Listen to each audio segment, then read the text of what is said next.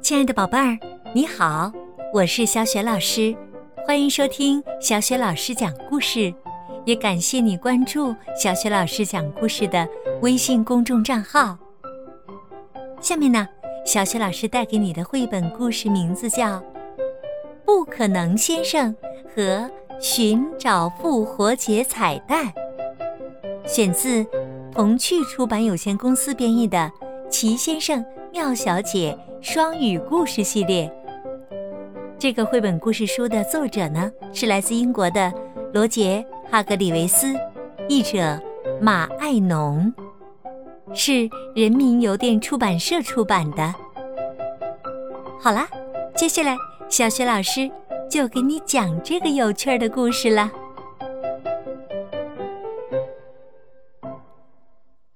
可能先生和。复活节彩蛋，快乐先生住在快乐王国，世界上最快乐的地方。就连那里的驴子啊，也是快乐的。快乐先生住在湖边的一座房子里。不久前，实际上就在复活节之前。他决定请所有的朋友们一起野餐，湖畔的复活节野餐。为了使这一天不同寻常，他想组织一次寻找复活节彩蛋的活动。不过，可不能搞得像前一年的找蛋活动那样。当时啊，负责藏蛋的。是懒惰先生。懒惰先生非常懒惰，他没有把蛋藏好，而且还躺在彩蛋旁边睡大觉呢。是的，他藏的一点儿也不好。快乐先生需要一个把蛋藏的比别人都好的人，于是他想到了。不可能，先生。你可以想象得到，不可能先生能做出不可能的事。他是藏复活节彩蛋的最佳人选。就这样，不可能先生把彩蛋藏在了一些不可思议的地方，你根本连想都想不到的地方。快乐先生高高兴兴的上床睡觉了。可是，睡到半夜，快乐先生突然被一个可怕的想法吓醒了。如果谁都找不到复活节彩蛋，怎么办呢？可是啊，已经来不及采取任何措施了。野餐就在第二天。第二天，所有的朋友都来了。快乐先生忧心忡忡，担心他的寻找复活节彩蛋活动会变成一场灾难。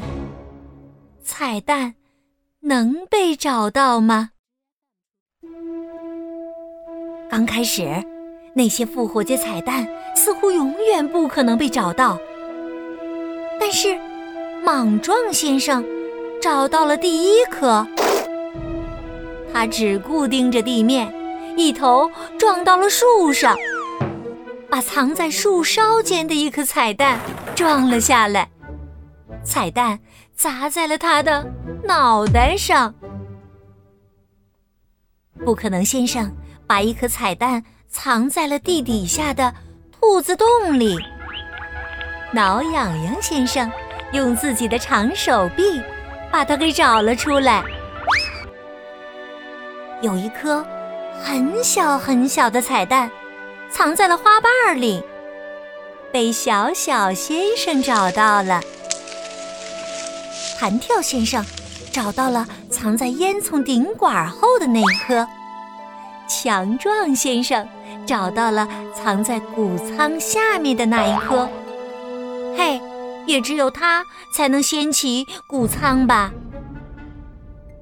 不可思议的是，高先生居然找到了藏在云朵里的一颗彩蛋。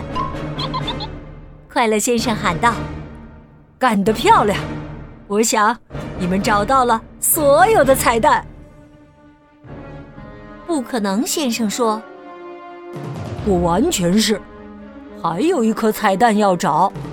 我敢说，没人能够找到，它是看不见的。确实不可能找到。”大家异口同声地说：“嗯，一点儿也不错。”不可能先生轻声笑着说。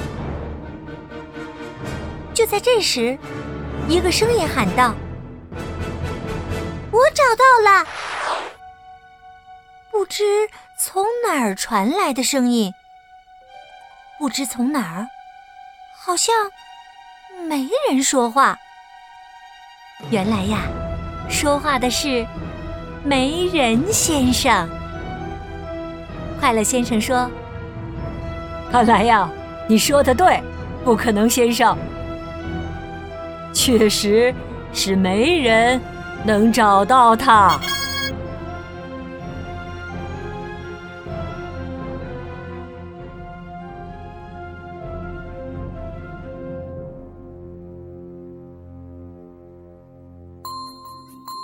亲爱的宝贝儿，刚刚啊，你听到的是小雪老师为你讲的绘本故事《不可能先生和寻找复活节彩蛋》。